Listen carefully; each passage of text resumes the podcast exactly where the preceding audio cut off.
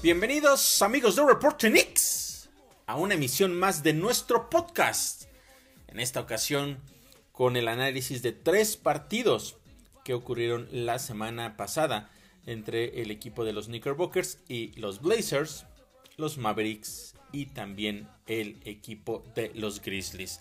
Una semana que fue eh, complicada por diferentes aspectos, principalmente por el hecho de que, bueno, de entrada se rompe la racha de, victorias de los Knicks en un partido en contra de los Mavericks bastante complicado, pero que me parece que eh, las complicaciones llegaron precisamente por la misma escuadra neoyorquina, más allá de lo que por supuesto sí hizo bien el equipo de los Mavericks. Y después también un, un partido en contra de los Grizzlies que deja ciertas dudas o preocupaciones o quizás simple y sencillamente un poco de alertas para el equipo neoyorquino de lo que no puede hacer el resto de la temporada si es que quiere mantenerse en la parte alta de la conferencia del este y tener la posibilidad en determinado momento de pelearle a los mejores equipos de la NBA. Esos dos partidos específicamente me parece que están dejando eh, muchísimo aprendizaje, me refiero a los partidos entre, en contra de Mavericks y de los eh, Grizzlies, muchísimo aprendizaje a futuro precisamente para lo que viene en la temporada, porque si bien hay que recordar que los Knicks ganaron partidos importantes a rivales claves en las últimas semanas, eh, en, este eh, en este buen periodo que han tenido recientemente, le ganaron a los Bucks, le ganaron a los Timberwolves, le ganaron también al equipo de los 76ers. Han sido victorias importantes para los neoyorquinos. Sin embargo, el hecho de que hayan obtenido esas victorias no significa que eh, pueden eh, llegar a tener ciertos momentos de duda, momentos de exceso de confianza, que insisto, precisamente fue lo que ocurrió en esos dos partidos, pero ya eh, platicaré un poco al respecto de eso un poco más adelante. Vamos a comenzar como siempre con el análisis de cada uno de los encuentros, porque los Knicks buscaban su quinta victoria de manera consecutiva, quinta victoria en enero, quinta victoria después del canje en el cual llegó OG Anunobi y se enfrentaban a una escuadra de los Trailblazers que desafortunadamente no están teniendo un muy buen año, es un equipo completamente diferente de lo que ha sido temporadas anteriores, principalmente por el hecho de que se fue su máxima figura en los últimos años como es Damian Lillard, por lo tanto la realidad es que están sufriendo bastante en esta, en esta reconstrucción que están teniendo que hacer no sabemos cuánto tiempo les vaya a tomar, pero llegaban básicamente como una víctima eh, para el equipo de los New York Knicks y de hecho pues el partido fue bastante cómodo por decirlo de alguna manera, una victoria de 112 a 84. Ya después a lo largo de la semana también nos dimos cuenta de que este equipo de los Blazers es uno de los peores en, este momento en la NBA. Perdieron eh, tres partidos por paliza. Pero bueno, al final de cuentas los Knicks necesitaban llegar y hacer su trabajo. Y esto es importante por lo que voy a comentar más adelante de lo que sucedió en el partido en contra de los Mavericks y en específico en contra del equipo de los Grizzlies. Aquí, en este duelo en particular, los Knicks hicieron básicamente su trabajo, salieron a básicamente confirmar lo que se necesitaba de ellos o lo que se esperaba de ellos los primeros minutos sí fueron un poquito complicados. Por ahí el equipo de Portland intentó eh, dar su mejor, eh, eh, digamos, su mejor versión para no perder tan, tan por tan amplio marcador o por por lo menos estar peleando el partido. Pero poco a poco los Knicks fueron tomando el control. Fue uno de los mejores partidos de OG Anunobi con los Knicks. 13 puntos, 5 de 6 y tres triples solamente en los primeros minutos. A pesar de eso, todavía el partido estaba por ahí parejo. No fue sino hasta los últimos minutos cuando ya los Knicks comenzaron a inclinar la balanza a su favor. Tuvieron una racha de 11 puntos contra 0 que les dio una ventaja de 9 puntos y al frente estaban después de 12 minutos por 16 puntos. 16 puntos también eran la cantidad que había conseguido ya OG Anunobi en ese primer periodo Miles McBride, otro jugador que se ha convertido en, en, alguien muy importante en la rotación porque es el primer jugador que entra por eh, Jalen Bronson cuando se le dan minutos de descanso. Él había conseguido en ese primer periodo 8 puntos, un rebotes, un rebote, perdón, un bloqueo también en aproximadamente 5 minutos que había estado sobre la duela. Y de los aspectos importantes de manera grupal es que los Knicks tenían 10 asistencias en 15 canastas que habían conseguido, además de que también tenían ya 7 triples. Las cosas continuaron básicamente por eh, la misma tendencia, los Knicks con una racha de 11-0 para comenzar el segundo periodo. Eso les permitió tomar una ventaja de 24 puntos. Y después de eso vino, digamos, el momento más complicado de los Knicks en ese, en ese partido porque pasaron aproximadamente 6 minutos sin conseguir una sola canasta. Sumaron otros 9, puntos, pero cada uno de ellos vino a través de tiros libres. Fallaron 9 tiros de manera consecutiva y también tuvieron 10 pérdidas de balón en ese lapso de 6 minutos en los que los únicos puntos que pudieron conseguir, insisto, fueron a través de tiros libres. A pesar de eso, el rival estaba pues básicamente a modo para que los Knicks no, no, sufrieran, porque a pesar de esos 6 minutos, pues la desventaja nunca bajó de 20 puntos para los Trailblazers. Siempre fueron por lo menos 20 puntos. Y en ese mismo lapso, en los cuales los Knicks solo pudieron conseguir 9 puntos a través de tiros libres, la defensiva lo hizo bastante bien de los neoyorquinos y solo les permitió 11 puntos en contra. De tal forma que los Knicks estaban arriba por 22 puntos al medio tiempo. Y si revisamos todas las estadísticas que, que llevábamos hasta ese momento, la banca de los Knicks 18 a 3, asistencias de, de, los Knicks 15 en 20 canastas, OG solamente tuvo un punto adicional en el segundo periodo, tuvo 17 y 3 rebotes al medio tiempo, Jalen Bronson 10.5 asistencias, 2 rebotes, Julius Randle 10 puntos, 4 asistencias, 3 rebotes, es decir, básicamente el partido para los Knicks estaba bastante cómodo y tenían que salir a confirmarlo en la segunda mitad, cosa que en realidad hicieron porque en el tercer periodo tuvieron una racha de 9 puntos a 0 para iniciar el mismo, extendieron su ventaja hasta 28 puntos en ese momento, aunque la máxima del partido llegó a ser hasta de 39 puntos justamente durante ese tercer cuarto. Al final del mismo los Knicks estaban arriba por 39, el partido básicamente estaba definido, simple y sencillamente en ese tercer periodo tuvieron 9 asistencias en 13 canastas, Insisto, fue un partido eh, en el cual los Knicks básicamente confirmaron lo que se esperaba de ellos. En el último periodo, eh, el único jugador titular que estuvo sobre la duela en los primeros minutos fue OG Anunobi. Muy pocos minutos en realidad. Después ya ninguno de los titulares estuvo eh, para cerrar el partido. Con 8 minutos aproximadamente fue cuando los Knicks mandaron a la segunda y tercera unidad a cerrar el encuentro. Es decir, prácticamente de principio a fin, los Knicks dominaron el partido, hicieron lo que tenían que hacer. Eh, poco que hablar en realidad eh, de este encuentro.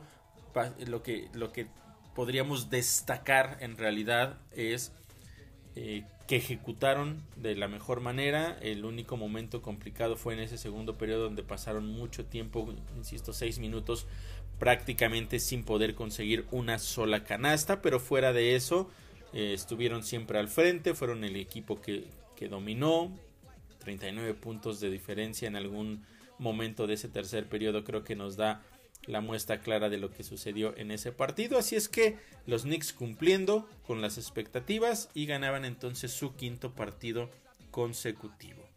Pero después venía un encuentro mucho más complicado porque era en contra de un equipo de los Mavericks de Dallas que tenía como principal figura a Luka Doncic y por ahí también al lado de, de Luka estaba Kyrie Irving, dos jugadores muy complicados para defender, dos jugadores con muchísimo talento y que siempre están destacando en la mayoría de las estadísticas eh, para cualquiera de los equipos en los que ellos estén jugando bueno, Luca por supuesto siempre con los Mavericks, pero me refiero a Kyrie que a donde quiera que haya ido, siempre ha sido un, jugador importante y muy peligroso. Pero la noticia era, incluso desde un día antes del partido, que Luka Doncic no iba a estar disponible.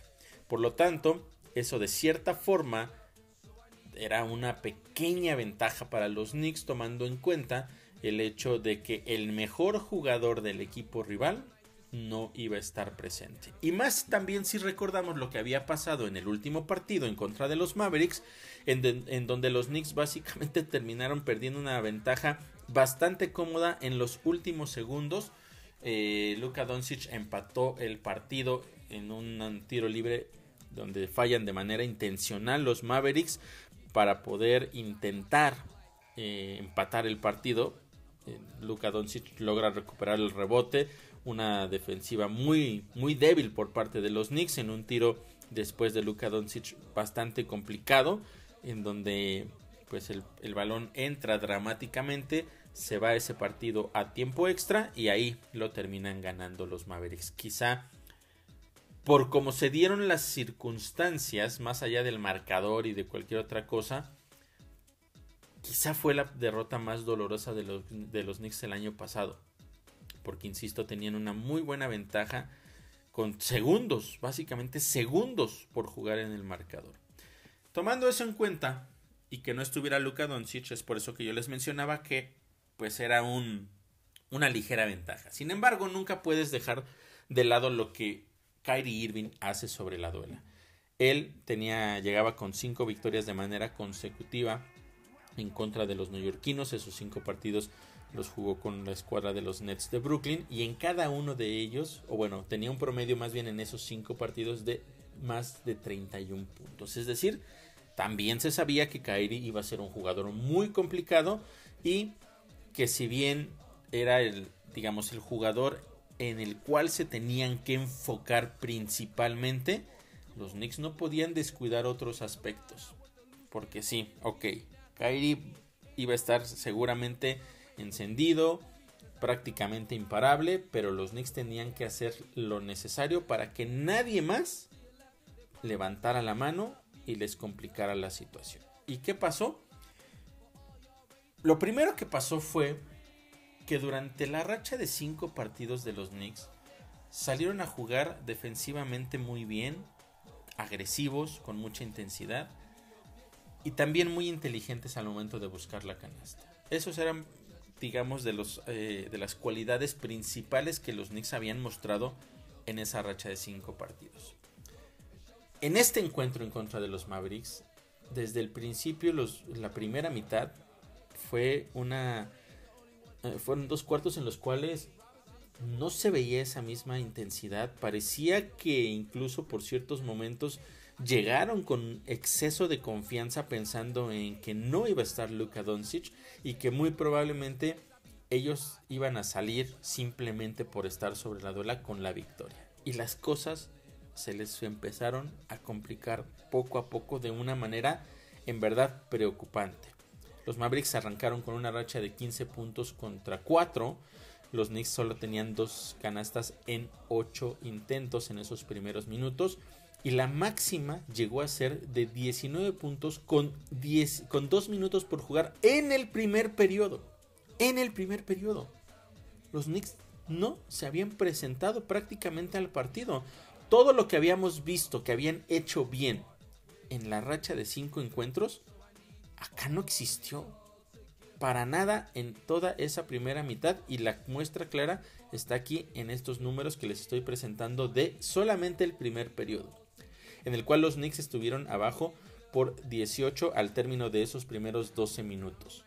8 de 23 para los Knicks en el primer periodo, en contra de 16 de 23 para los Mavericks.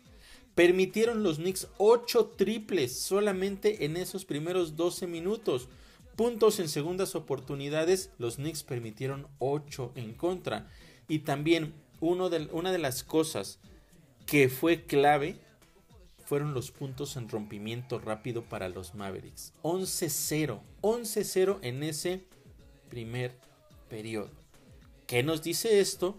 Que los Knicks no estaban tomando las mejores decisiones al momento de ir a buscar los disparos también la defensiva no reaccionaba rápidamente y los Mavericks aprovechaban las oportunidades y consiguieron puntos fáciles y rápidos. Así de simple, así de sencillo es lo que podemos resumir de ese primer periodo de los Knicks.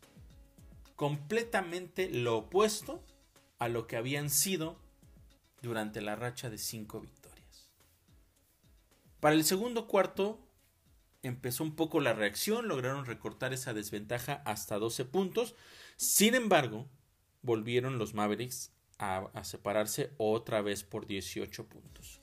Y después vendría uno de los momentos importantes en ese, en ese segundo periodo porque los Knicks alcanzaron una racha de 8 a 0 que los puso a solamente 10 puntos. Era el mejor momento hasta ese instante en el partido para el equipo de la Gran Manzana.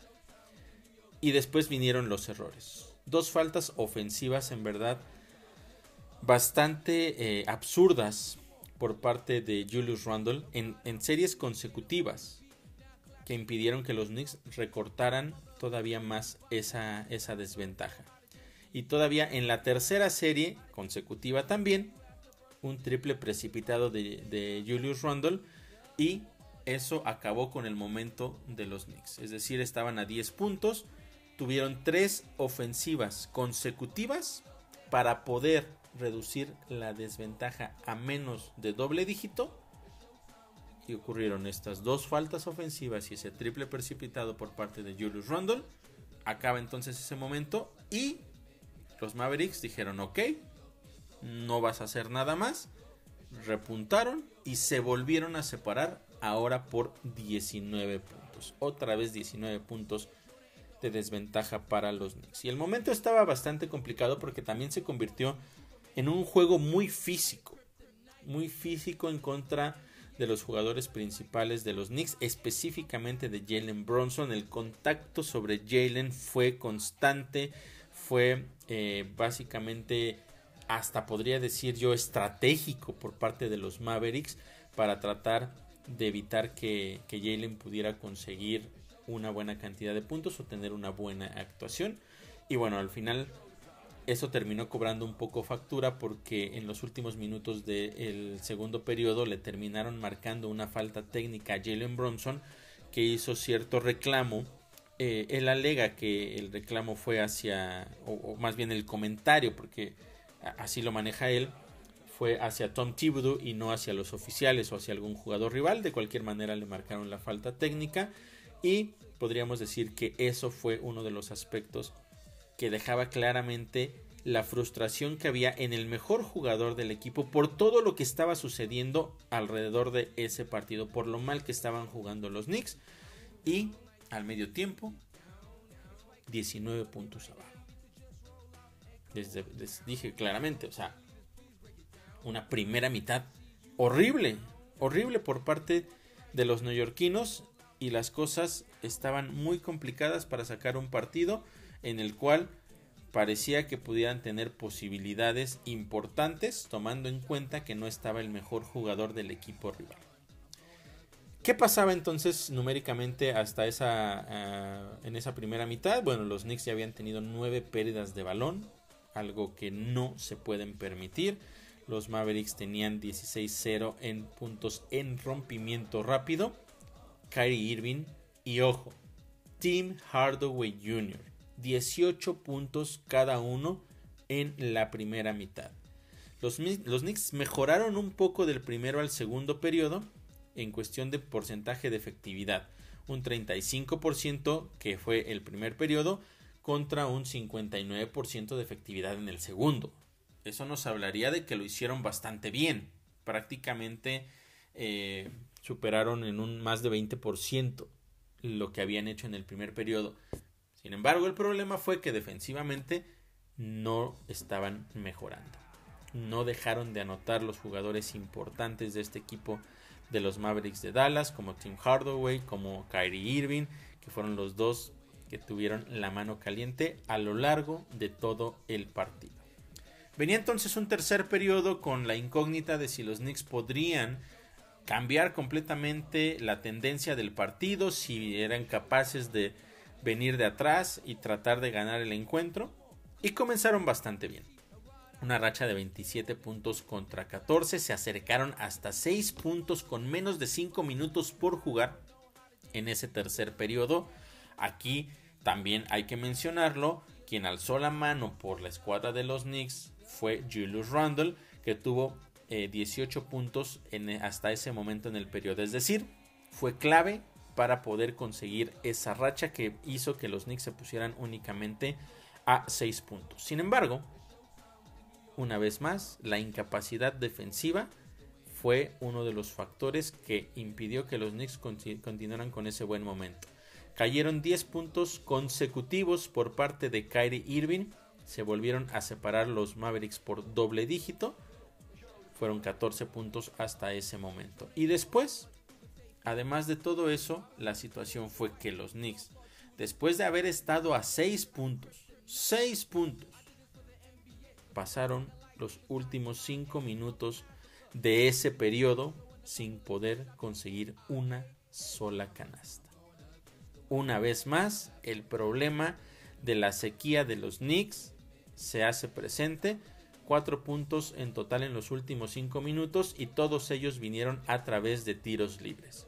Los Mavericks estaban arriba por 15 puntos al final del periodo. Y solamente en ese periodo, Kyrie Irving consiguió 20 puntos. Y los Mavericks agregaron otros 9 en rompimientos rápidos. En contra de nada por parte de los Knicks. Vaya que la situación se había complicado, a pesar de que los Knicks habían reaccionado bien y pudieron acercarse hasta 6 puntos, fueron incapaces de cerrar de manera positiva ese encuentro, de detener a Kyrie Irving y después también de ejecutar ellos para poder seguir eh, recortando esa desventaja. De tal manera que entonces abajo por 15 en ese tercer periodo. Afortunadamente los Knicks tuvieron un último cuarto extraordinario, porque arrancaron con una racha de 24 puntos a 6, de tal manera que eso les permitió recortar la desventaja solamente a un punto, un solo punto, cuando quedaban 1-0-8 por jugar. Hay que tomar en cuenta que en algún punto de ese partido la desventaja llegó a ser hasta de 21 puntos. Y ahora los Knicks estaban a 1 con el momento del partido y un minuto con 8 por jugar. ¿Y qué sucedió?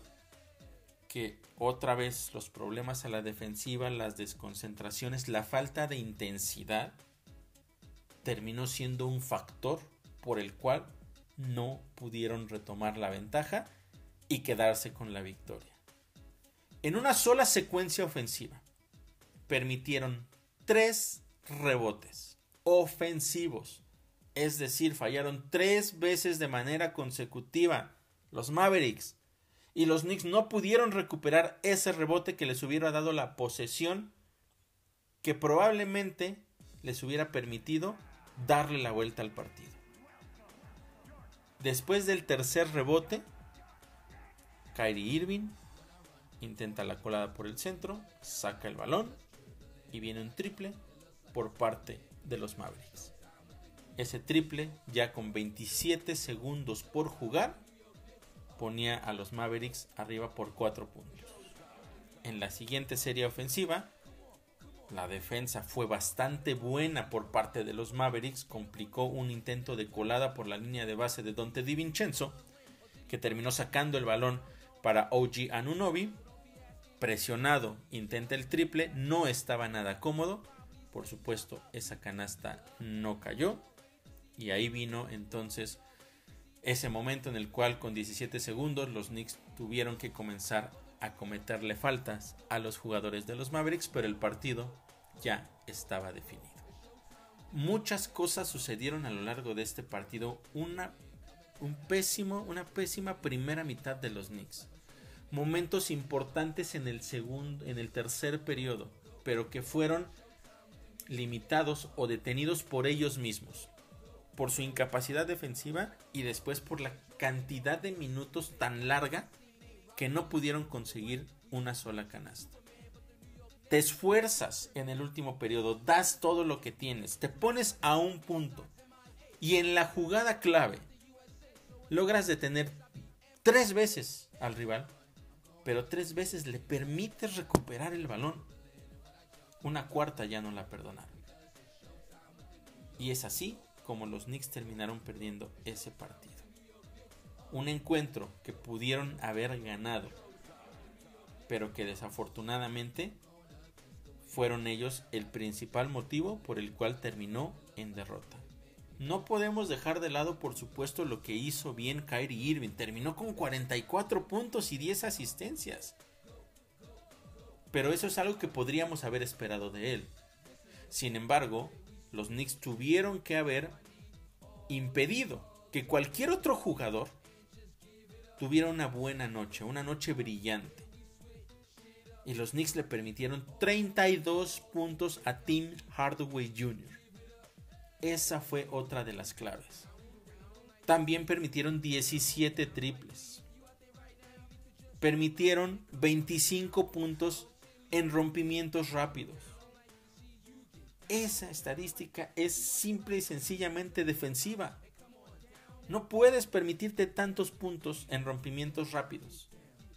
Porque eso te habla de que no estás concentrado, de que al momento de que viene un tiro por parte de cualquiera de tus compañeros, el equipo rival baja rápidamente el rebote, alza la cara y encuentra un jugador solo. No puedes dejar a tu jugador de marca libre. Siempre tienes que estar contra uno de los jugadores. 25 puntos en rompimientos rápidos son demasiados. Y si a eso le agregamos también que tuvieron 14 pérdidas de balón, que se convirtieron en 23 puntos en contra, creo que ahí está claramente el motivo o los motivos por los cuales los Knicks no pudieron ganar ese partido. Defensivamente no fueron, no estuvieron ni cerca de lo que habían sido en los últimos cinco partidos las desconcentraciones fueron importantísimas. Y esto nos deja claro que sí, ok, los Knicks tienen mejores jugadores, pues están teniendo una mejor, eh, digamos, un mejor desempeño de manera global. Pero no pueden permitirse estos lujos. Tienen cada partido que salir a dar lo mejor, a ser inteligentes, a no perder el balón, que ha sido uno de los aspectos importantes a lo largo de la temporada. No lo hicieron en ese encuentro en contra de los Mavericks y por eso terminaron perdiendo. Se rompió entonces esa racha de cinco victorias de manera consecutiva, de una forma bastante triste, de una forma bastante lamentable, porque muchos podrán decir, bueno, se vino de atrás, se peleó, estuvieron a punto de ganarlo. Ok, sí,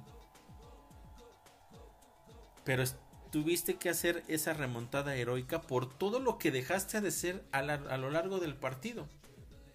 Si hubieras defendido un poco mejor, si hubieras puesto un poco más de intensidad, a lo mejor también hubiera sido un partido muy cerrado. Pero las sensaciones de la victoria o de la derrota, en caso de que también hubiera sido así, serían completamente diferentes. Eso es realmente lo más importante de todo esto la forma en la que los Knicks perdieron este partido por todos los errores que estuvieron cometiendo a lo largo del mismo. Y porque al final, cuando tuviste la posibilidad de borrar todo lo que habías hecho mal y de irte al frente, no fuiste capaz de, recuperar un rebote en tres ocasiones de manera consecutiva. Detalles los detalles son los que hacen la diferencia. Y aquí los Knicks perdieron ese partido.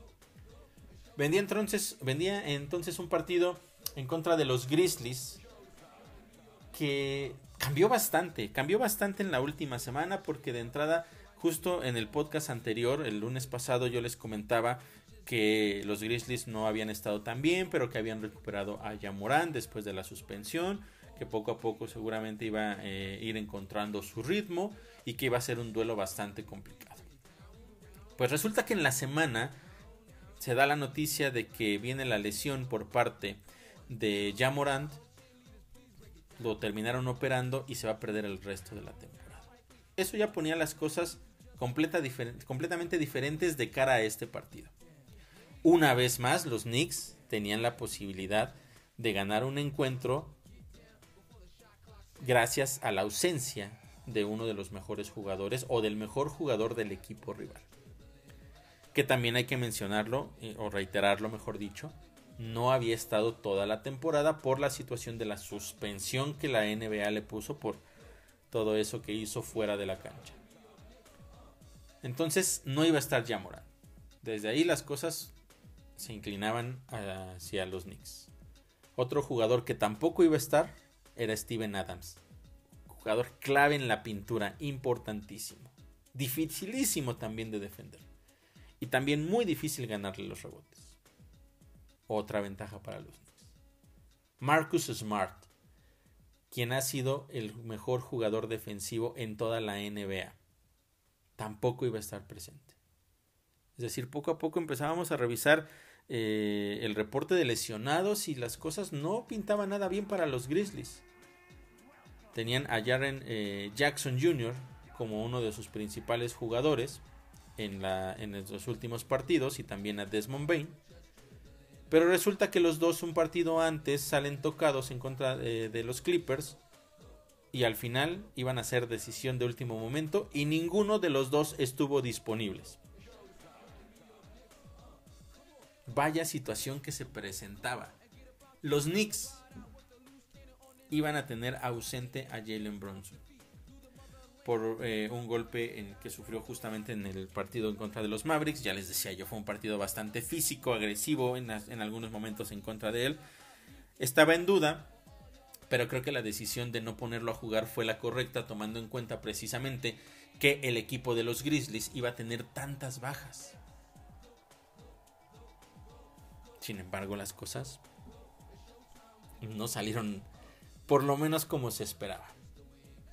Muchos dicen, bueno, una victoria es una victoria. Sí, pero hay de victorias a victorias y hay que ver contra quién te estás enfrentando y lo que tú estás haciendo.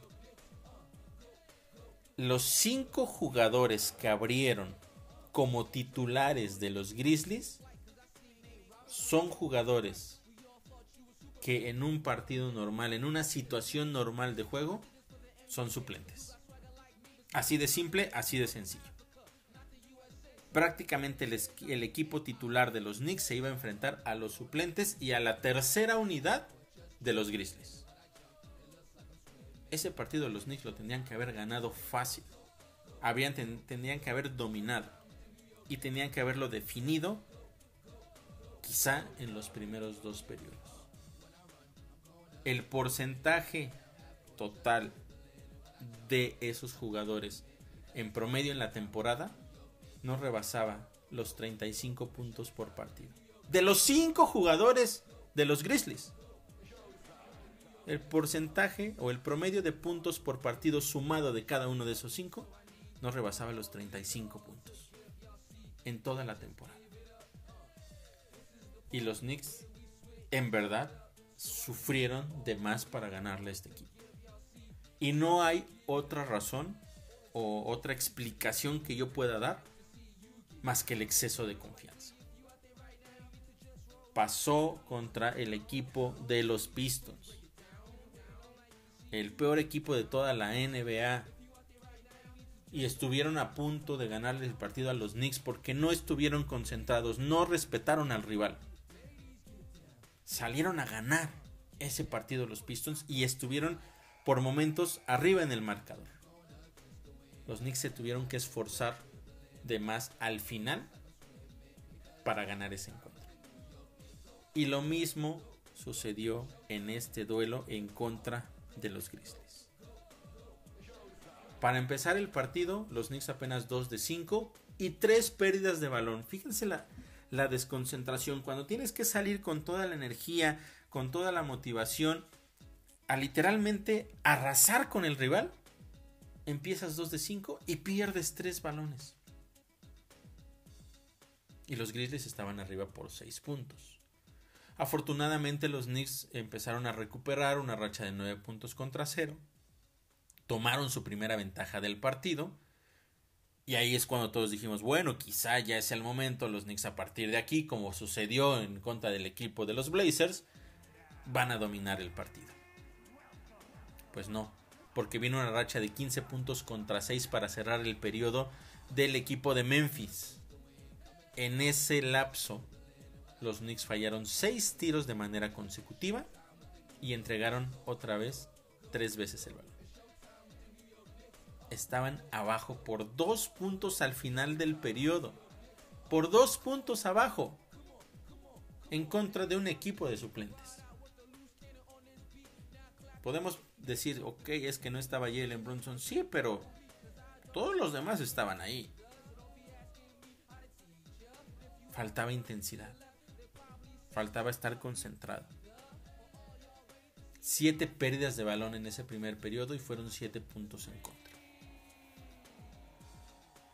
El segundo cuarto nos presentó a un jugador que llegó también eh, en el canje por OG Anunobi, que es Malachi Flynn, que había tenido en realidad pocos minutos porque hay que tomar en cuenta que obviamente la posición que él juega, que es point guard, pues está primero, eh, sin lugar a dudas, Jalen Bronson, después está eh, McBride o Miles McBride, y él sería el tercero y a veces entra simplemente en los minutos ya donde no hay nada que jugar en el partido. Pero entró y lo hizo bastante bien. Y fue uno de los eh, jugadores clave para controlar un poco ese momento de desconcierto por parte de los neoyorquinos consiguió 9 puntos, 3 asistencias, un robo y un rebote en 9 minutos que estuvo sobre la duela. Esto sumando unos cuantos minutos que entró en el primer periodo y el tiempo que estuvo sobre la duela en el segundo periodo. Tenía la mano caliente, estaba tomando las decisiones correctas, estaba poniendo la intensidad que los Knicks necesitaban en ese partido. Básicamente estaba dando el ejemplo de, ok, muchachos, tenemos que regresar, esto es lo que tenemos que hacer. Y después desafortunadamente tuvo que salir del partido porque no pudo o no supo controlar también esa intensidad y terminó cometiendo tres faltas muy rápido. En esos mismos nueve minutos aproximadamente, tres faltas, tuvieron que mandarlo a la banca. No hubo más. Y el partido estaba ahí. Estaba parejo, cinco cambios de ventaja hasta ese momento. Los Knicks estaban arriba por seis. Parecía, insisto, que el momento poco a poco se empezaba a inclinar a favor de los neoyorquinos. Y luego viene una racha de 18 puntos contra 7 a favor de los Grizzlies. Y ya estaban arriba por 6 puntos con menos de un minuto por jugar en, el en esa primera mitad. Terminaron arriba por 4 puntos al medio tiempo. Solamente en ese segundo periodo los Knicks 7 pérdidas que les costaron 12 puntos en contra. Impensable, ¿no? Un equipo de suplentes estaba por encima de los Knicks, uno de los equipos que tenía mejor racha, llegaba en mejor momento. Y no supieron, no pudieron descifrar lo que estaban haciendo los de Memphis. Exceso de confianza para mí es lo único que puede estar explicando todo esto que estaba sucediendo.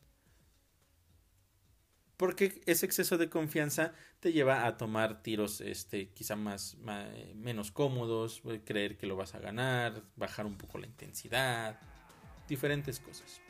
Pero para mí parte de ahí, de eso, de que tuvieron un exceso de confianza pensando en el rival que tenían enfrente, subestimando al rival, cuando eso es algo que no se debe hacer en ningún momento. Los Knicks estaban dominando los rebotes 31-18. El porcentaje de efectividad era muy parejo. 47.6 de los Knicks contra 47.8. También los triples, 36.8 de los Knicks contra 38.1 de los, de los eh, Grizzlies. Puntos en la pintura, ambos tenían 26 puntos en segundas oportunidades, Knicks 9 en contra de 8. Donde empezó, para, empezar, el hecho de que esto estuviera tan parejo tampoco estaba bien. Esto tendría que haber sido como una réplica de lo que ocurrió en el partido en contra de los Blazers. Pero bueno, podemos decir que el equipo de los Grizzlies salía sin nada que perder. Esos jugadores, por supuesto, necesitaban demostrar en los minutos que estaban sobre la duela. Y ok, vamos a decir que no estaba mal que el partido ellos lo, quisieran emparejar y que les estuvieran saliendo las cosas. Pero después los robos son, fueron nueve robos del equipo de Memphis. 17 asistencias para ellos. Estaban jugando en equipo. Mientras que los Knicks estaban tomando malas decisiones. Y las pérdidas. 14 pérdidas de los Knicks. En la primera mitad. 19 puntos en contra. Ahí está la clave. Ahí está la clave. El tercer periodo los Knicks lo arrancaron con una racha de 13 puntos contra 6. Recuperaron la ventaja. Se fueron al frente por, por 3 puntos pero siguieron cometiendo los mismos errores, las mismas situaciones, las mismas desconcentraciones, la defensiva no estaba al 100%. El partido estaba complicado hasta que lograron entrar en una racha de 10 puntos contra 0 y tomaron la ventaja de 12 puntos en ese momento.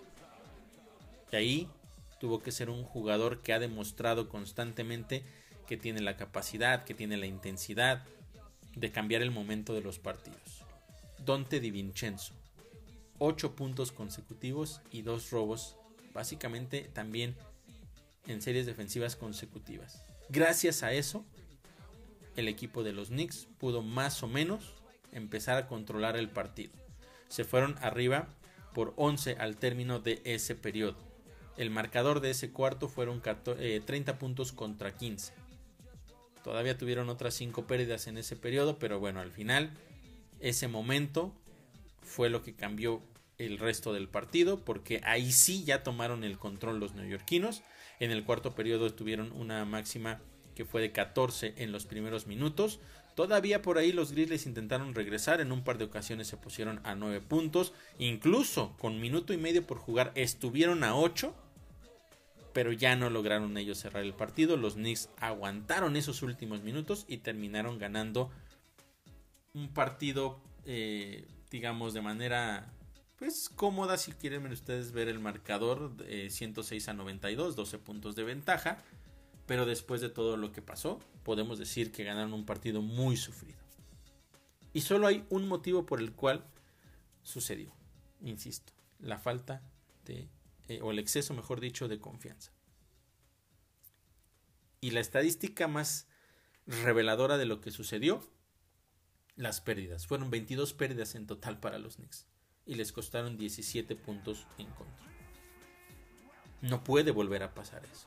Los Knicks no pueden permitirse contra un rival tan débil, tan debilitado, que te peleen de esa manera. Es, normal, por supuesto, insisto, que sí van a salir a dar su mejor partido, sí, pero por algo ellos son suplentes y por algo tú tienes a tus titulares. Si hubiera sido suplentes contra suplentes, ok. Vamos a darnos un tiro y a ver quién gana. Pero acá no era de esa manera. Y aunque puedan decir es que no estaba Jalen Bronson, sí, tal vez Jalen Bronson faltó y quizá con él las cosas hubieran sido muy diferentes. Pero los demás, ojo con esa situación. Los tienen que mejorar en ese aspecto porque los partidos no se ganan solo por el récord que tienes y el récord que tiene tu rival. Hay que salirlos a ganar. Tan simple como es. De las cosas destacables de este encuentro, Isaiah Hartenstein que sigue teniendo un pues un momento de temporada importantísimo desde la lesión de, de Mitchell Robinson, terminó con 12 puntos, pero igualó su máxima cantidad de rebotes en su carrera, 20. Segunda ocasión que lo consigue, la vez pasada fue a principios de, de este año también en contra del equipo de los Bulls. También igualó la máxima cantidad de rebotes ofensivos en toda su carrera. Por séptima ocasión consiguió 7 rebotes ofensivos. Todas las veces que ha conseguido esa cantidad ha sido de hecho con la escuadra neoyorquina. es decir, de la temporada pasada a esta ha conseguido 7 eh, veces 7 rebotes ofensivos. Además de que agregó 4 bloqueos, se quedó a uno de la máxima cantidad en toda su carrera. Y con eso nos damos cuenta de que, una vez más, Isaiah Hartenstein se está convirtiendo en uno de los jugadores más importantes de los Knicks. Y hablaré un poco más adelante de una noticia que puede cambiar también el rumbo de la temporada para los Knicks de manera positiva. Y otro eh, jugador que también brilló fue Miles McBride, que como ya les decía tuvo que ser titular por la ausencia de Jalen Bronson, terminó con 19 puntos, que fue la máxima cantidad de puntos en toda su carrera. Es decir, dentro de todo lo malo, por ahí un, par de cosas importantes, un par de cosas brillantes que, que rescatar de este partido de los Knicks. Y por supuesto, como les decía, en el momento importante, cuando las cosas estaban más complicadas, el jugador que hizo la diferencia, Dante DiVincenzo. Podríamos decir que entonces entre Dante, Isaiah y Miles McBride fueron lo más brillante de ese partido de los Knicks en contra de un equipo muy debilitado de los Grizzlies de Memphis. De tal manera que terminó de esa forma la semana, dos victorias, una derrota, muchas cosas importantes que trabajar en el aspecto mental, en el aspecto también de la intensidad del juego. Muchísimo que se debe trabajar de cara a lo que viene el resto de la temporada, porque si bien los Knicks creo que tienen los jugadores indicados para poder llegar a pelear contra los mejores de la NBA, no pueden permitirse las cosas que han afectado principalmente en estos últimos dos partidos son una muestra clara que llega creo que en un momento indicado para que baje un poco todo el, momento que están viviendo, que aterricen la situación, que entiendan que sí tienen la capacidad, que sí pueden pelear, pero tienen que ejecutar de principio a fin y tienen que aprender a leer los momentos de partido. Y un partido que debes dominar desde el principio y ganar cómodamente tiene que ser así. Si en el papel debe ser, así tiene que ser. Como lo hicieron contra los Wizards, como lo hicieron en contra de los Trailblazers. Así deben hacerlo y esa es, me parece, la lección más importante de esta semana para el equipo de la Gran Manzana. Que en general podemos decir que en lo que va del año las cosas van bastante bien han tenido entonces seis victorias y solamente una derrota. En el porcentaje, o más bien en la estadística de plus minus, que ya la he explicado varias veces acá, los Knicks tienen un más 15.7 del primero de enero para acá. Que también para los Knicks determina el momento en el cual vino el canje. Es decir, el canje de OG Anunobi vino en la última, en los últimos días de diciembre, pero el nuevo equipo de los Knicks con este roster modificado empezó a ver acción el primero de enero. Por lo tanto, entonces estadísticas del 2024 en automático tenemos que entender que es desde toda la modificación que hubo en el roster. Entonces son 15.7 en plus minus, el mejor registro de la NBA rebotes eh, eh, de manera global 50.1, el mejor también en toda la NBA. 117 puntos por partido son el 16 eh, el número 16 en toda la NBA. Ahí están a mitad de la tabla. Quizá es uno de los aspectos que tienen que empezar a trabajar. Pero puntos en contra. 101.3. El mejor equipo en toda la NBA. Es decir, no están haciendo mal las cosas, pero no se pueden permitir esos excesos de confianza. No se pueden permitir esos momentos en donde dejas que el equipo rival tome el control del partido. Es un deporte en el cual sucede, es un deporte con muchas rachas, pero no puedes permitir que eso sea tan amplio, ni que ocurra tantas veces. Ahí están las estadísticas y las estadísticas nos dicen que están haciendo las cosas bien y lo vemos también en los partidos. Pero hay que aprender de los encuentros en contra de Mavericks y en contra de los Grizzlies. Así de simple y así de sencillo. En el caso de los, de los jugadores eh, de manera ya más específica, misma estadística, plus minus. Todo esto que le estoy diciendo es a partir del primero de enero. ¿eh? Jalen Bronson, más 19.7. OG Anunobi, más 18.9. Isaiah Hartenstein, más 17.9. No son solo los tres mejores de los Knicks. Son los tres mejores de toda la NBA desde el primero de enero. Están haciendo las cosas bien. Hay que mantener ese ritmo.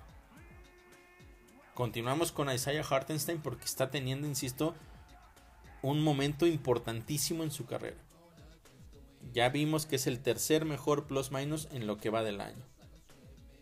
Rebotes. 14.7 en promedio. Es el mejor de la NBA.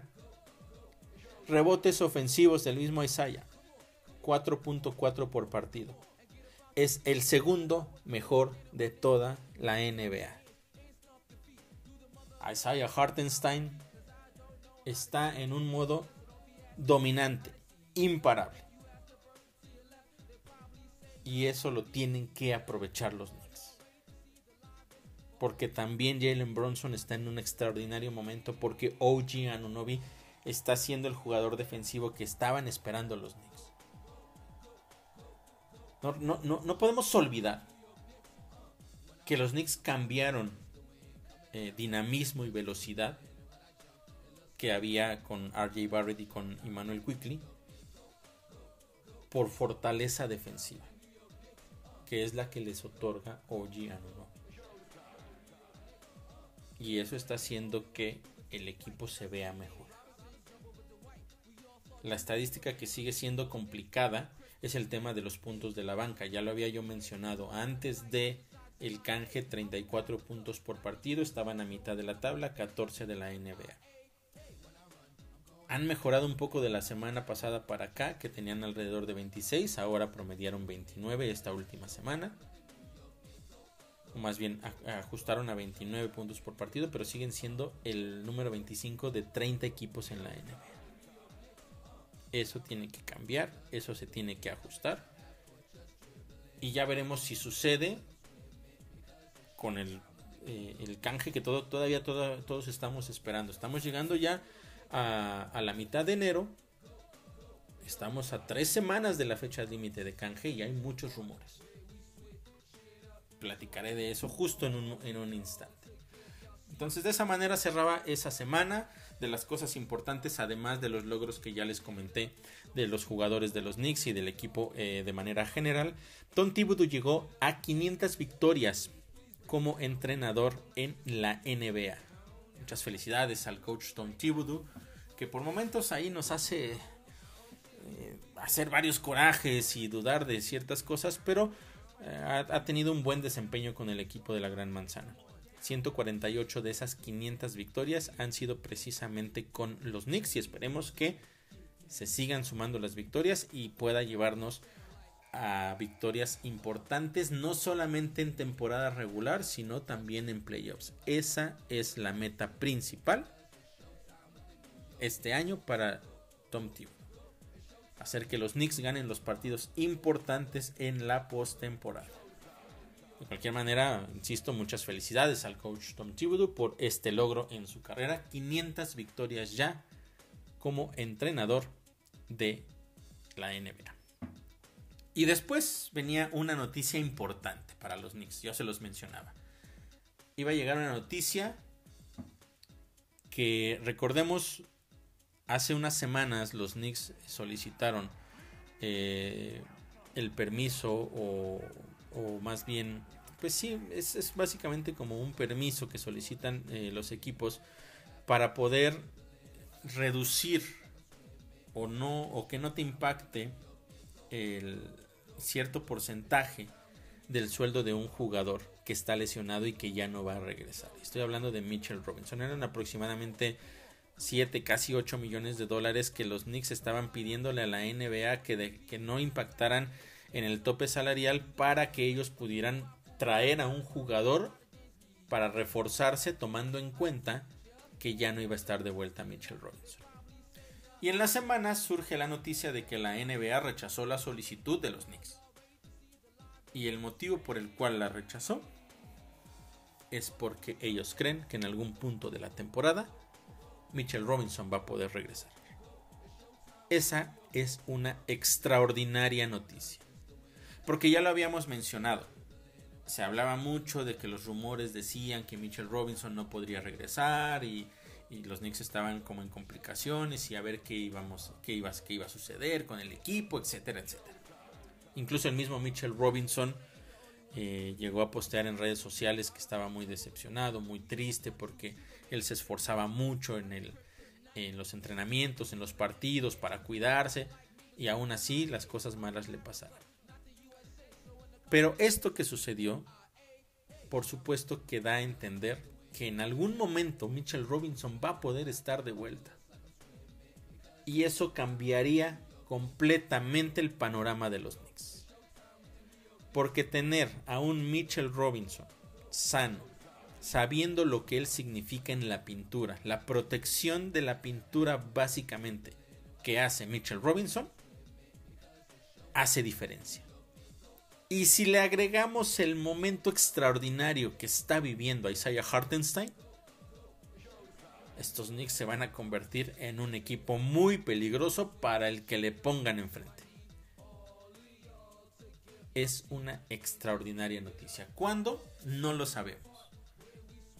En los tiempos aproximados que estábamos contemplando era que Mitchell Robinson no iba a poder regresar antes de la fecha límite de canjes y también antes de la pausa por el juego de estrellas, que eso es en febrero, a mediados de febrero. Entonces de aquí a que eso suceda son tres semanas más aproximadamente para la fecha límite de canjes, un mes para el, para el juego de estrellas y probablemente después de eso Mitchell Robinson podría regresar. Ojo, no está confirmada esa situación en específico que puede hacer en esas fechas. Pero si pudiera hacerlo y tener el final de la temporada para entrar en ritmo, ojo con estos Knicks, que defensivamente son mejores y serían mucho mejores todavía con Mitchell Robinson. Una extraordinaria noticia, esperemos que eso se pueda confirmar un poco más adelante, que nos den ya una información más clara de cuándo podría regresar, primero de su estatus, cómo va evolucionando y por supuesto sí lo más importante, una fecha tentativa de regreso para Mitchell Robinson. Pero insisto, no esperemos que esté de vuelta antes de eh, la pausa por el juego de estrellas, pero después, quizá en cualquier momento podría estar de vuelta y tendría que ir tomando ritmo poco a poco, pero tiene tiempo suficiente para entrar en ritmo antes de que comiencen los playoffs, que es donde realmente va a ser más necesario. Mitchell Robinson con Isaiah Hartenstein en playoffs, los dos jugando a este extraordinario nivel. Quiero verlo. Ya quiero verlo. Y además de eso, que siguen los rumores de, yo les comentaba que lo de los canjes todavía iba a seguir evolucionando, iba a avanzar y que muy probablemente los Knicks iban a, tener eh, alguna incorporación importante en las próximas semanas. Bueno, han pasado varias semanas desde el canje de OG Anunobi y todavía no se ha confirmado nada. Pero los rumores siguen muy fuertes de DeJounte Murray. Ya lo he platicado, sería un jugador eh, importante para los Knicks que podría aportar bastante, cambiaría completamente la, fisonomía del, equipo, seguramente él entraría a la rotación titular, mandando al segundo equipo a Dante Di Vincenzo y con eso entonces la segunda unidad se fortalecería porque ya sabemos lo que Dante puede hacer. Es el jugador que más ha estado sonando y los Knicks son uno de sus destinos predilectos. Se puede dar en las próximas semanas que de John. Murray llegue a los Knicks. Imagínense todo eso. Imagínense a Mitchell Robinson regresando, de John T. Murray también en la rotación. Interesante, muy interesante lo que podría pasar. Otro jugador del cual también se habla mucho es eh, Donovan Mitchell, que él sigue insistiendo que quiere jugar en Nueva York y por supuesto quiere jugar para los Knicks y todo lo que sucedió en la temporada baja de hace, de hace un año, cuando los Knicks no van por él y terminan firmando a Jalen Bronson que yo insisto, la mejor contratación en años para los Knicks. Pero es otro nombre que está por ahí. Pero si a mí me preguntan, yo la verdad me inclino más por traer a DeJounte que a Donovan Mitchell. Siento que por el estilo de juego de Donovan, quizás se pudiera perder un poco la dinámica con los Knicks. Porque es un jugador que necesita el balón en las manos. Y necesita conseguir puntos para sentirse cómodo. DeJounte Murray es encestador, sí, pero no forzosamente tiene que ser el número uno. Y eso hace también diferencia. Porque sus expectativas no son conseguir más de 20 o 30 puntos por partido, sino aportar en el momento que es importante, que es necesario. Ser ese jugador 2 o ese jugador incluso hasta 3 en cuestión de las estadísticas, pero aportando al equipo. Esa sería la diferencia y por eso yo me inclino a que si alguno de estos dos tuviera que llegar, yo esperaría que fuera de John Murray. Vamos a ver qué sucede, porque también otro aspecto importante es que dentro de estos rumores se habla de que uno de los jugadores que podría salir, porque los Knicks están abiertos a escuchar ofertas, es Julius Randle. Y eso cambiaría completamente el panorama de los Knicks en muchos aspectos. Porque lo que puedes pedir por Julius Randle, que con la temporada que él está teniendo numéricamente, es bastante. Ahora sí los Knicks podrían ir por un jugador, por un playmaker que te cambie el esquema del equipo, el momento. Y te puede convertir, dependiendo quién llegue, casi en automático en un contendiente. Cuidado con esto que estoy diciendo. Sí, no hay que llevarlo. Eh, no, no quiero decir que ese canje en automático va a hacer que los Knicks sean campeones pero los puede acercar bastante si ese cambio es el adecuado. Porque yo lo he mencionado, Julius Randle es un encestador nato. Por supuesto que lo es. Y por eso muchos lo, lo ven como un jugador importante, un jugador líder.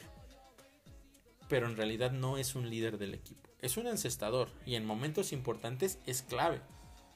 Pero no podemos olvidar también todo lo que hay alrededor de él, cuando muchas veces no tiene esa intensidad defensiva. A veces literalmente lo vemos dejar pasar a los jugadores rivales por no hacer un esfuerzo adicional a la defensiva.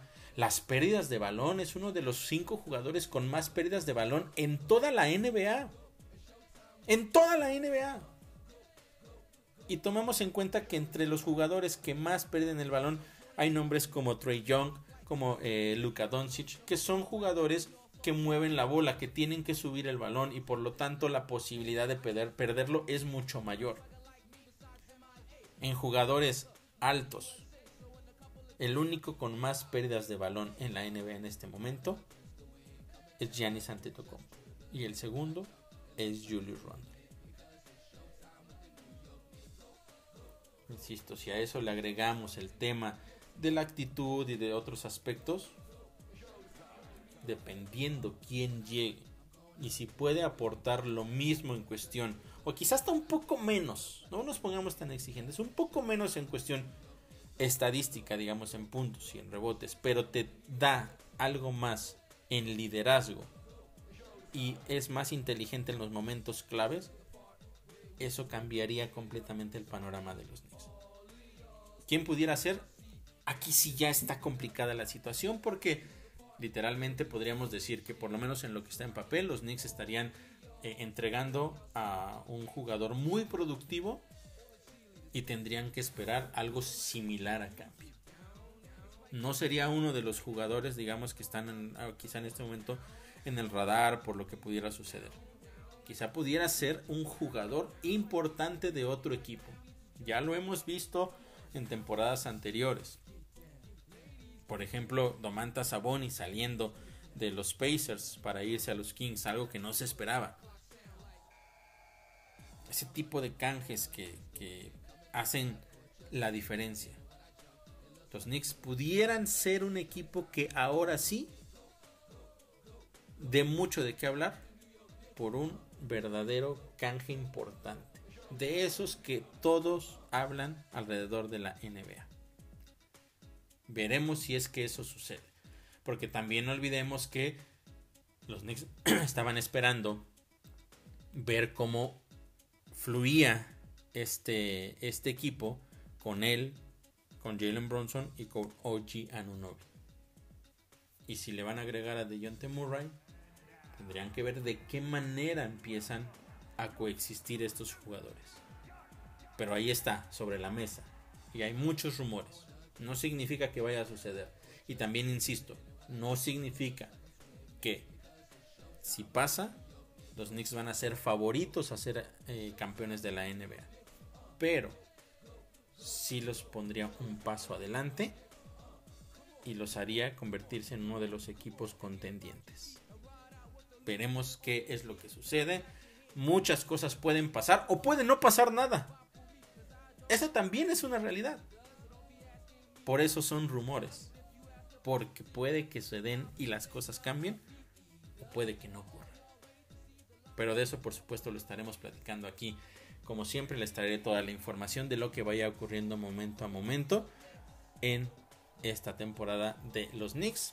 No olvidar que estamos a tres semanas básicamente de que llegue la fecha límite de canjes. Si de aquí a tres semanas no ha pasado nada, entonces tenemos el roster con el cual tendremos que ir a los playoffs y tratar de pelearle a los mejores de la NBA. Que tampoco está mal, ¿eh? yo insisto, este roster que tenemos es bastante bueno y es muy competitivo si salen a jugar al nivel que tienen. Así de simple y sencillo. Ya para cerrar vamos a revisar lo que ocurre esta semana con el equipo de la Gran Manzana. Son cuatro partidos los que van a tener, empezando hoy por la tarde. Recuerden, es día de Martin Luther King, día feriado, día importante para eh, eh, los Estados Unidos. Hay muchos partidos, los Knicks siempre están en este día jugando y hoy van a enfrentar al equipo del Magic. Los cuatro partidos que van a tener los Knicks, ojo con esto, es importante, los cuatro son en casa. Así es que tienen muy buenas posibilidades de tener una semana perfecta. Tendrán que ejecutar, otra vez, vuelvo a lo mismo, cero excesos de confianza y los Knicks podrían tener una semana de cuatro victorias de manera consecutiva porque enfrentan hoy al Magic. Sí, un Magic que ya les ganó esta temporada y que tuvieron complicaciones para detener a un Pablo Banquero que tuvo 29 puntos y 10 rebotes. También a un Franz Wagner que terminó con 32 puntos y 9 rebotes, pero, pero, Franz Wagner está fuera, no va a jugar. Por lo tanto, partido importante para los Knicks. Tienen que recordar lo que ocurrió contra los Mavericks. Un jugador importante no va a estar, el otro sí. Ojo con los demás que pueden llegar a hacer la diferencia. No pueden permitir los Knicks que nadie más que no sea banquero les termine haciendo daño. Recordemos que en ese partido llegaron los Knicks a estar abajo hasta por 20, pero esta diferencia que hace la, ausencia de Wagner es importante. Además, este equipo de el Magic ha perdido 3 en fila y 6 de sus últimos 8 eh, partidos. Entonces no están tampoco en su mejor momento y los Knicks, después de lo que sucedió, tienen que salir hoy con todo a ganar este partido. Si bien no dominarlo, si bien no tener diferencia amplia, sí que sea un partido que en todo momento se vea que los Knicks están al frente y tienen el control del mismo. Ese es el reto para el partido de hoy, que va a ser el más complicado probablemente de toda la semana. Porque el miércoles se van a enfrentar a un equipo de los Rockets, a los cuales les han ganado 7 partidos de manera consecutiva. Estos Rockets han perdido 4 de sus últimos 6 y la verdad es que no están teniendo tampoco una buena temporada. Pero es otro reto importante porque es de estos equipos como los Wizards, como eh, los Trailblazers, como lo que enfrentaron el, el sábado pasado en contra de los Grizzlies. Los Knicks tienen la posibilidad otra vez de tener una victoria cómoda, de hacer las cosas bien y de demostrar que contra equipos que son menos, eh, que tienen, eh, digamos, mejor, menor nivel que ellos, los pueden ganar más o menos cómodamente, dominar prácticamente de principio a fin. El jueves se enfrentan por tercera vez a los Wizards, un equipo al cual ya les ganaron las dos ocasiones anteriores. Son ya cuatro victorias consecutivas en contra de este equipo de, Washington. Han perdido, que llegan ellos eh, con nueve derrotas en sus últimos 11 partidos. Y lo mismo, sin excesos de confianza, a demostrarlo de principio a fin en ese partido. Y el último de la, de la semana es el sábado en contra de los Raptors que vienen a la Meca. También será el tercer partido en contra de ellos. Los Knicks ganaron los dos anteriores. Son ya tres derrotas en fila de los Raptors en contra de los Knicks. Pero lo más importante, o quizá no tan importante, pero sí va, va a tener esa sensación este partido de que será el regreso de Emmanuel Quickly y de RJ Barrett a la Meca. seguramente van a tener un extraordinario recibimiento porque fueron jugadores importantes para el equipo de la Gran Manzana y que de cierta forma eh, marcaron esa transición de un equipo del cual había muchas dudas y que no era bueno. Ellos fueron jugadores que estuvieron en ese inicio del cambio en lo que hoy tenemos por parte de este equipo de la Gran Manzana. Así es que va a ser un partido importante. Los Raptors no vienen tampoco nada bien. Otro duelo que los Knicks van a tener que salir a ganar. De tal forma que entonces son cuatro partidos. Insisto que me parece el más complicado es el de hoy en contra de un muy buen equipo de Orlando Magic. Pero con la ausencia de Franz Wagner, los Knicks deberían tener más posibilidades de ganar el partido. Y ya veremos si es que lo pueden concretar. Y después son tres partidos con rivales o en contra de rivales que numéricamente y por todo lo que hay alrededor de cada uno de ellos están por debajo del nivel de los Knicks y por lo tanto tendrían que ganarlo. Ya veremos si es que pueden concretar esta semana perfecta. Sería extraordinario después de las dudas que se dejaron después de los partidos en contra de Mavericks y de los Grizzlies. Sería extraordinario que pudieran ganar estos de manera consecutiva y tomar en cuenta también esta parte importante que les mencionaba. Los cuatro son en casa y uno de los aspectos importantes que los Knicks tienen que dejar claro es que los partidos en el Madison Square Garden los van a vender muy caros y que muy probablemente el equipo que venga no va a terminar con la victoria. Así es que esos son los retos esta semana para unos New York Knicks que siguen teniendo un muy buen año, un muy buen eh, inicio de 2024 con cosas muy brillantes y detalles que se tienen que ajustar. Estaré yo de vuelta la próxima semana con todos ustedes para platicar qué fue lo que sucedió justamente en estos cuatro encuentros. No me queda más que agradecerles como siempre que me hayan acompañado en este podcast con toda la información con respecto a los New York Knicks y también recordarles que pueden seguirnos en redes sociales como Reporte Knicks para tener toda la información al día de lo que ocurre con el equipo de la Gran Manzana y en específico en estos días, ¿eh? porque en cualquier momento puede salir alguna noticia que cambie, insisto, completamente el panorama de los New York Knicks. Muchas gracias por haberme acompañado, yo soy Oscar Pérez y estaré de vuelta el próximo lunes en una emisión más de nuestro podcast de Reporte Knicks.